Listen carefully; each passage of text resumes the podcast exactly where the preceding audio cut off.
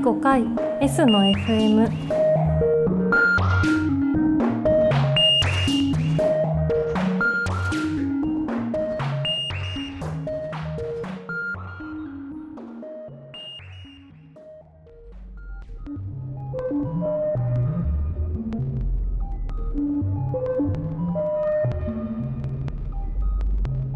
えー今日はですねあのゲストに JAXA から、えー研究員の、えー細田さんに来て細田聡さんに来ていただきました。よろしくお願いします。よろしくお願いします。とじゃあ最初にあのまずざっくりとあの細田さんの自己紹介からお願いしてよろしいでしょうか、はい、えっと JAXA の細田と申します。え仕事はですね、今ですとはやぶさ2っていうのがですね、あの運用と、はい。そのイオンエンジンっていう、はい。まあはやぶさ2ってあの人え人工お衛星とは違ってあの、まあ宇宙船みたいなものですので、そのエンジンですイオンエンジンというものをあの開発して、うん。まあその運用をしています。はい。はい、そのイオンエンジンの開発っていうのはあのすごいメカニカルなところのエンジンそのものはいですか、それともそれを制御したりとかそういったことをひっくるめて。あのもうエンジンのまずメカニックを組み上げるところと、はい。あともうそのシステム全体を作り上げるところ両方ですね。そうですね何何人ぐらいのチームでそういったことをやられるんですか、えーっと JAXA 側は34人はい。ですかね、で、えーメーカーさんこれははイオンエンジンあの NEC さんで作ってるんですけども、そうなんですね、えーそちらの方で目の前に見えるところでやはりこう数人というところ、はい。まあ実にコンパクトなチーム。あそうなんですね、少数それではやぶさ2のエンジンを。わかりました。じゃあえっとまず最初はあの知り合ったきっかけなんですけれど、はい。あの三宅さんというあの第1回のゲストで来ていただいた、えー、ゲームの人工知能を研究されて三宅さんがやられている人工知能新年会というのが今年ありましてそれがとても面白かったんですけれど、まあ、そこで あの細田さんの発表を聞かせていただいて、あのちょっとその内容をかいつまんでお伺いできればと思います。あの一番おって思ったのはあの宇宙との通信速度はいくいくらぐらいなのかみたいなところ。そうですね。あのー地球の周りを回る人工衛星ですと、はいもう通信っていうのはあっという間なんですね、あの光の速さだと月まで1秒はい。っていうのがあの光の速さなんですけども、早いあのーた探査機が飛んでいるところっていうのは、まあ、遠いところでは火星あたりまではい。行きますんで往復で40分ぐらいかかる時があるんですね、はいはい、なのであの光っていうこうこの世界の一番速いものを使っても40分もかかってしまうっていうところに、こう神様はなんてこう狭い世界でこの世界を設計したんだろうと驚くわけですね。確かに。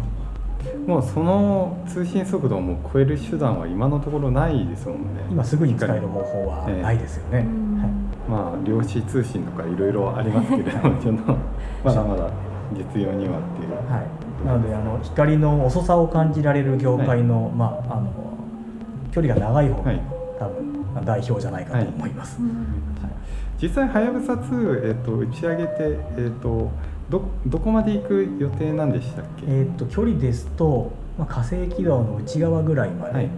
ですね、ななんでえ今ちょうどおだんだんだんだん地球から離れていっているところですので、だんだん今往復で6分から7分ぐらい時間が。7分ぐらいかかるんですね、い、やーでもなんかびっくりするぐらい距離ですよね。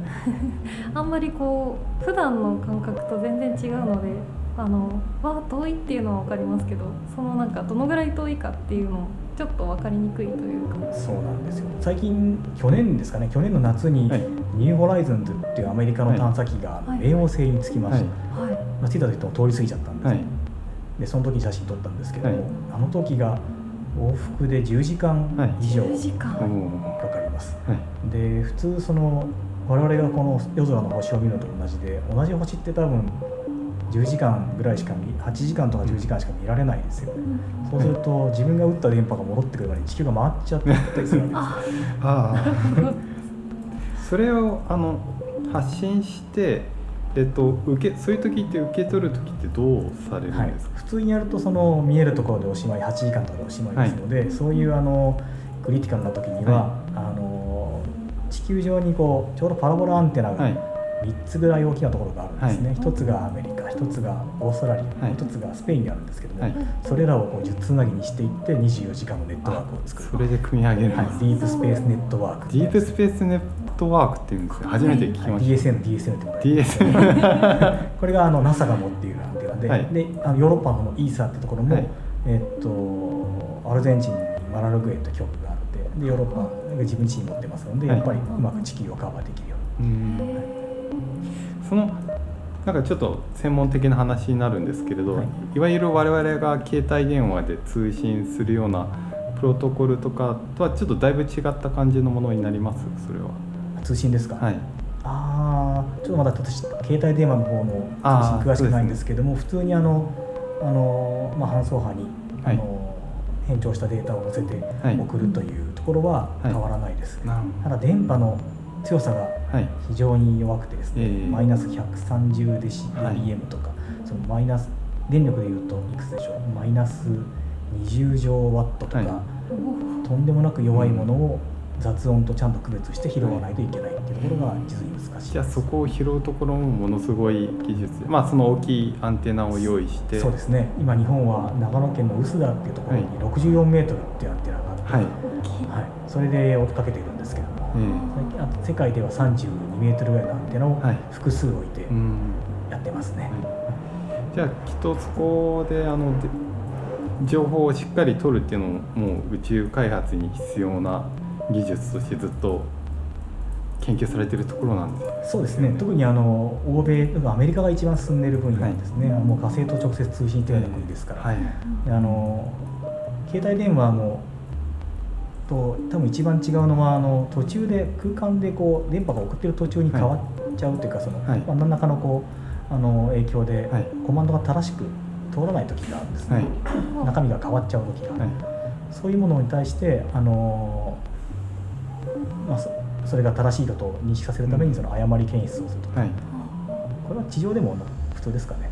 あえー、となんか。そうまあ地上でもありはしますけれど、はい。きっとちょっとそのレベルがだいぶ違うのかもしれないですね。あの非常に弱い探査機に届く方にはとても弱い電波になっていますので、例えばあの重要なコマンドは4回5回送って、はい、で全部正しくとならないと実行できないとか、はい。はい。あのいろんなことをやって。います。あーそうですはい。逆に地球からあの探査機に向かって信号を送るっていうのは、えー、とどういうふうにやられるんですか、もうあのパラボラアンテナをはい。衛星の方に向けて向けて。ドンと送る。どんと、はい。まあ地球からは発射するのは結構エネルギーかけてそ送れるけれど、10キロワットぐらいとかで送って、であのその送った電波の中に入っていれば受かりますんで、はい、はい、むしろこう衛星からわずかなやつを受ける方が厳しいかもしれません、衛星はその電力がもうあんまりないのでそうですね。それではい少ない燃料でデータを通信するっていうことでより難しいっていう電力が弱いですからね、あの運用のところに、はい。その周波数のこう、はい。なあれなんていうんですかね。スペアナのはい。あのデータが出てるんですけども、はい。よくぞここのノイズの揺らぎの意味の中にほん、まあ、あのちゃんと取れているとすごく狭いところでこうピッとはい。その衛星からの電波が見えるんですけど。も、あのよくぞこんなものが受かるのかな。すごいですね、まあ、ずっと今までの積み上げでそこまで精度が出てきたみたいなそう感じですね。はい。あの日本ですと、はい。初めて地球の重力を脱出したのが、えー、とハレー彗星にはいはい。向かって飛ばした。80年代。あおっしゃる通りです。その彗星先駆け彗星っていう探査機が初めてでした、あ。はい。そのあたりにのためにその大きなはい。パラボラアンテナを長野に作ったと、あでももう何十年と確かに積み上げがあります、いやーなんかちょっと掘るだけでこれだけのね あの話が来て本当に面白いなって思ったんですけれど。エンジンがかかってきましたえね。えあのなんか普段のそのはやぶさ2のそのエンジンの開発っていうのはどんなどんな感じの日常になるんですか？あーあー思い出すだけでもちょっと遺産が出るような話ですけれども。あの特にはやぶさ2はあの非常に短い時間で開発を、あのしなければいけなかったので、えー普通であればまずあの実験用の何かを作って、はい。でそれで機能を検証してその次に本物とよく似たはい。エンジニアリングモデルという作って、それでまあ電気的にも、はい。えー機械的にも大丈夫。はい。その後に今度は本物と全く同じはい。プロトモデルっていうものを作ってそれで一通り試験をして最後に本物を作るはい。っていう流れを追うんですけれども、はい。ハイプサ2は全部で2年ちょっとしかなかったので、はい。それらを圧縮してはい。なおかつあの地上での検証項目に漏れがないようにするってことが前提でしたので、はいこれはもう 1, 1日は24時間っていう言葉を言葉通り使う すごい。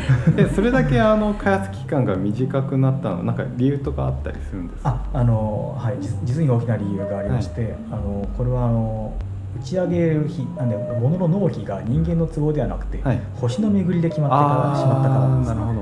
あそれも確かに少しおっしゃってましたね、はい。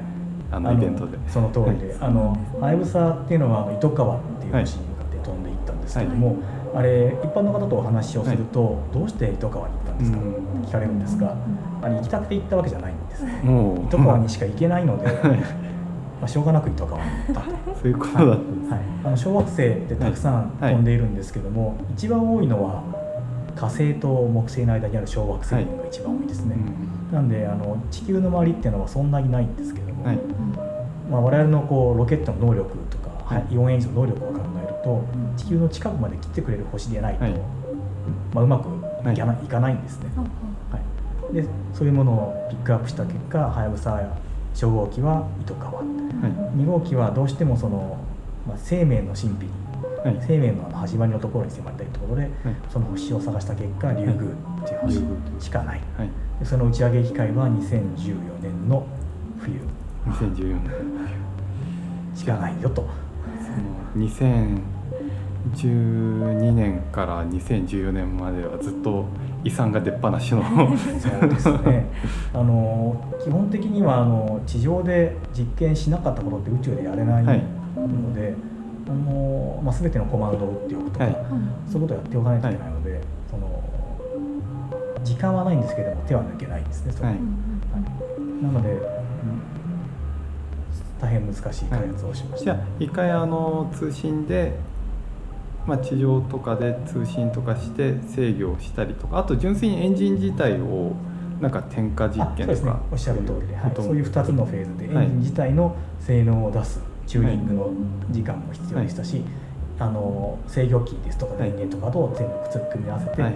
それらがきちんと動くかどうかってことの確認も必要でしたので、なんであの実験とかそういう、まあ、無邪気にやるフェーズははい。もう終わってしまっていて、はい。全てのものが正しいかどうかの確認をすると。試験のフェーズを2年間ずっとじゃあちょっと試験が間違えるとああ間に合うのかみたいな感じに。あんまりこれ生々しい話すると上から怒られるあそうですわかりましたなんでしょうか。でもなんか結構面白いなってまず思ったのがあのこちらの2人は比較的あの IT のエンジニア的なところでやっているんですけれどあまりあのエンジンとかそういう大きいものを動かすみたいな現場に行くことはなくてですね。ね。割とあのコンピューターの前で完結するような仕事が多いんですけれど。なんかやっぱりそこエンジンのこう点火とかしてすごいエネルギーが出てるとかいうのを目の当たりにとかされる感じなんですか？まあ、エロエンジンあの力としては実に弱くて、あそうなんですはい、10ミリニュートンですので、1円玉1個分ですね。あそんなちょうど鼻息ぐらいの強さなんです、えー、えちょっとイオンちょっとそう頭の中であのそもそものイオエンジンとはっていうとこそうですろから伺ったねそこかららいいですかね。ちょっと脳内ではなんかあの風立ちぬみたいなシーンになってたんですけど。あの SF ですと、はい。あのなんだっけタイファイターなんで。 Twin Ionジンエンジンファイターで、はいあれもイオンエンジンだからああいうイメージだと思うそうですね結構出力ありますよね、はい。タイファイターあの我々がやってるイオンあ我々がやってるイオンエンジンというのは、あのまあ、普通は力が弱いものを代表で言われます、はい。で代表的な力は我々のエンジンで1グラムはい。ですのであの1円玉1個分の重さしか出ないんですけども、えーっと燃費が実にはい。高いんですね、あの100キロの燃料があればあの10年使っても燃料終わりませんので、うーん。その 1g の重みをずっとこう 1g を支える指の力でずっとこう押し続けるみたいな感じそうですね。すごく長い坂道をずっと転がり続けると例えば3年間で時速時速で1万キロとかですかね、はい。ぐらいまで加速するとか、はい。はあじゃあもう年単位でどんどん加速していって、いはい。で近づいてくると減速もするんです？はい減速もしますね、はい。というのも含めてあのイオンエンジンではい。やって、最後にその小さなロケットでポトッとはい。浮く、はい。あああなるほど。じゃあ小さいロケットとイオンエンですね、ジンのパワフル燃費が悪悪いけれども瞬発力のあるエンジンと、はい。ね力弱いんですけどあの燃費のいいエンジンを組み合わせて目的地に寄せていくという、はい。どうだドライバーとパターの関係みたいな、えはいー。その代わりドライバーの方がすごい力がない感じ。なんですよね実際はすごいそうですね。あのこれあの理由が、はい。あ力が出ないのは理由が明確でして、はい。電力が足らないからなんです、はい。ああのイオンエンジンとか我々がやってるのは電気の力を使ったロケット、はい。電気ロケットとかはい。電気推進っていうんですけども、電力を例えば1000倍入れると力も1000倍になるんですはい、じゃあえっとまあただそういうすごい微弱な出力にすごい向いているからイオンエンジンっていうのが採用されている。あ燃費です燃費が良くて。はい。宇宙は給油ができないので、あはい。持っていた燃料で遠くまで行くためには燃費、はい。はい。で具体的に燃料っていうのはどういった燃料になるんですか、今回はイオンエンジンっていうのはガスを電離して、はい。あのイオンと電子に分けて、はい。その重いイオンの方だけ吹っ飛ばして反動を得るっていうエンジンですので、はいえー重くって電離しやすくって、はい。まあ少々都合のいいものって考えて、今はキセノンというガスを使ってますね、うん。はい、あのヘッドランプとかに使われてるようなガスだったりする、はい。とても高いガスなんですい。い。や知らなかったですね。全然イオンエンジンのこと我々。なんとなくあの 聞いてあのそうかイオンエンジンっていうのが今あるのかぐらいの つもりで思ってたんですけれど。でもうあのスター・ウォーズクラスのエンジンになってしまうと、地上で実験は不可能ですね、ううん。んあの力ではなくて、はい。えーあれだけのガスを流して真空を維持できる、はい。うんその真空設備がない、はい。あーあなるほど。真空で動くっていうのが条件なんおっしですねゃる通りです、はい。じゃあ普通のじゃあ基本的にはもう本当真空で動く条件ということなんで、あの基本宇宙専用みたいなそうです。そうです。でそれを地地上で開発しなければいけませんので、うんとても大きな真空ポンプを山ほどつけて実験をするんですけども、はい。それでもまだや、うん、イオンエンジンの10倍100倍ぐらいはい。あれしか実験できないですね。それ以上になると宇宙ステーションにそのエンジンを取り付けて、はい本当の宇宙環境でやらないとできない。あ宇宙ステーションはい、そんな計画もあるんですけど。もあそうなんですね。ちなみにイオンエンジンの歴史的には今日本ではいつぐらいから開発が始まった日とか本は、えー、と実に早くてですね、はい。えっ、と80年代からもうやってた気がしますあねそうなんです、はい。そんなに前から。はい、じゃあその前までは別のその前までは、えっと、アメリカのところが一番先行していて、はい。はいえっと、あれは70年代からも宇宙実験をしていました、構想自体はあの100年前からですね、はい。ツォルコフスキーの時代からあはい。るアイデアですので、そうなんですはい実際そのイオンエンジンを実用しようとなったのは、えーいつぐらいからとかわかります？えっとあ実際にあの宇宙ではい。実用として使い始めてます、何のために最初使えなんか最初月に行くロケットとかはイオンエンジンだったのかなとかなんかそういったところがなんとなく気になりました。あそうですね。えっと一番メインで使われ始めたのがですねえっと一つが静止衛星っていうのははい気象衛星ですとか、通信衛星ですね、うん。あれってあの実はあの椅子取りゲームみたいなものはい。で場所がピタッと決まってるんですけども、その場所を維持するためにやっぱり燃料を使わなきゃいけなくて、その燃料がなくなってしまう、はい。ここにこのイオンエンジンとかを使えば、はい。あのより長い間、ん椅子をつに座り続けられるんじゃないかっていうので開発が始まったっていうところもあります、うん。何をきっかけであそもそもあの学生の頃はどういったことをやられて？学生の時も同じですね。あ同じ。ずっとイオンエンジンを。私ちょうどあの大学1年生の時に、はいその今 JAXA 相模原キャンパスはい。元々宇宙研って言ったんですけど、はい。宇宙研のその特別公開っていうのがありまして、もうすぐあの今日今年もまた7月にやるんですけどそこのところでたまたまこのイオンエンジンをやってる研究室はい。にまあ見学をして、はい。そこで資料はい。どさっとこんな熱い論文の束の資料、それで見せられてしまいました、それでもうグッときて。そうですね。ここに行こうと、イオンエンジンもともと宇宙とかに携わりたいっていう気持ちがあってそれで入ったのでそそうですねれともイオンエンジンにいきなりこうであの 今のちょうど SF の話に戻っていた感じですけれどももともとこの業界に飛び込もうと思ったのが、あのガイナックスを作ったアニメの影響でして、はい。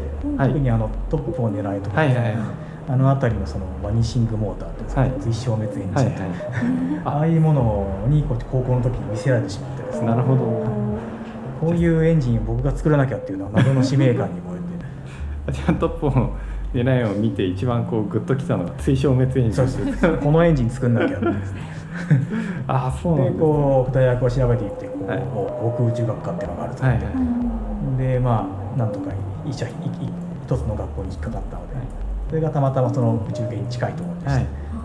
でそういうまあたまたまいい巡り合わせで、はい。じゃあもう学生の頃からずっとエンジン一筋エンジン一で筋宇宙の一生懸命勉強しましたね、はい、もうな何年ぐらいやられてるんですか？学生の頃から仕学生の頃です。4年生の頃に宇宙系に潜り込んで研究を始めたのがはい。初めですので、もう21年になりますでしょうああいやーすごい。21年。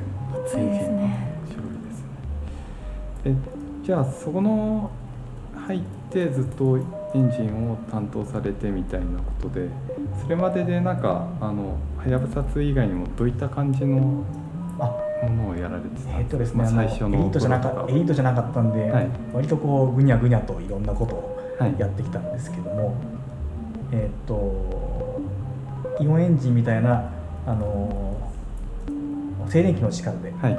えー飛ばすもの以外にも、はい。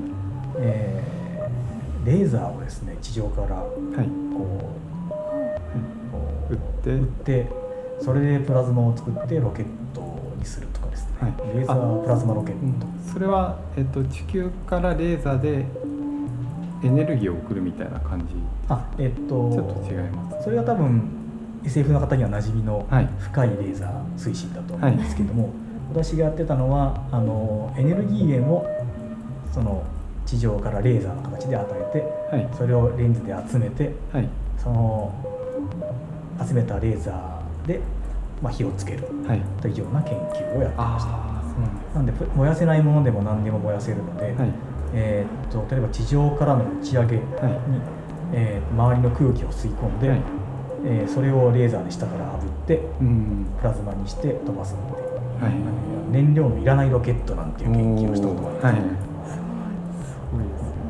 じゃあ結構そのお仕事であの実際エンジンを作るみたいなことと研究みたいなことはなんか同時に進行していく感じなんでか？そうですすね。あの本当はそれが望ましい、はい。はいで今のレーザーの話は学生の頃にやってたはい。実験テーマですので、はい。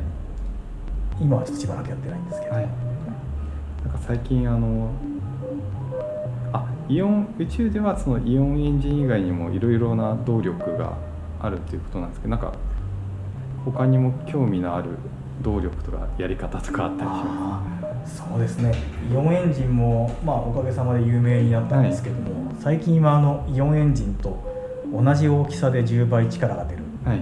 ホールスラスターなんていうのがホールスラスター、あのちょっと世世を席巻しつつあります、はい、もう世に実用化されて。あそうです、はい。これあの実はロシアの技術でしてロシアの天才が作った、はい。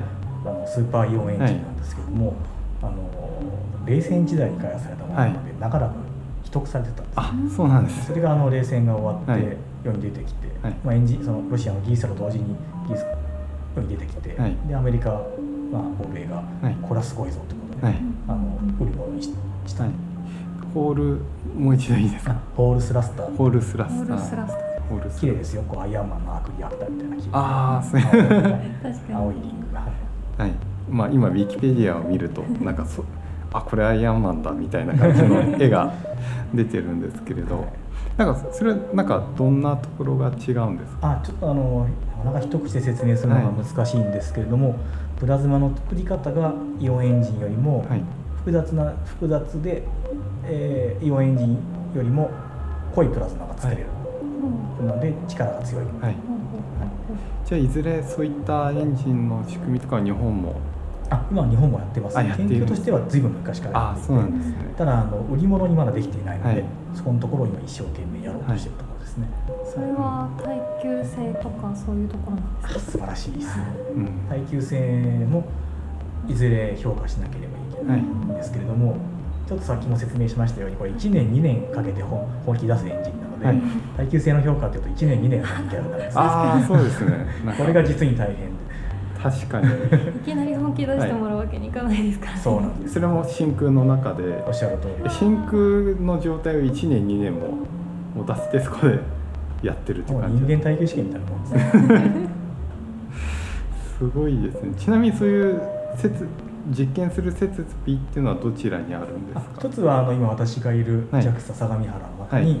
もうそれ専用の設備が一つあります、うんえであと国内に何個かあるんですけども、何個かしかないですね、うんあじゃあちょうど相模原の話が出たのであの相模原の方ではえーっと普段ずっと相模原でいらっしゃるんですね、そこでは主にそのエンジンの開発とかがメインな感じえですか、っとまあ、エンジンの方は引き続きはい。研究は続けているんですけども、はい。今またあの仕事のメインがちょっと変わってきまして、はい。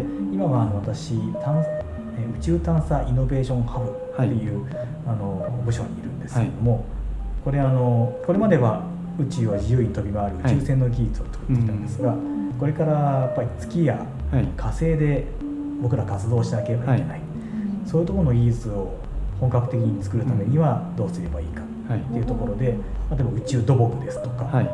えーまあ、通信機もそうですしあの月面を動く技術ですとか、そういうものをあの民間さんと一緒に手を組んでやろうっていう部署に今移動しまして、はい。なんか宇宙土木って聞いた瞬間にもういきなりグッド SF 感が。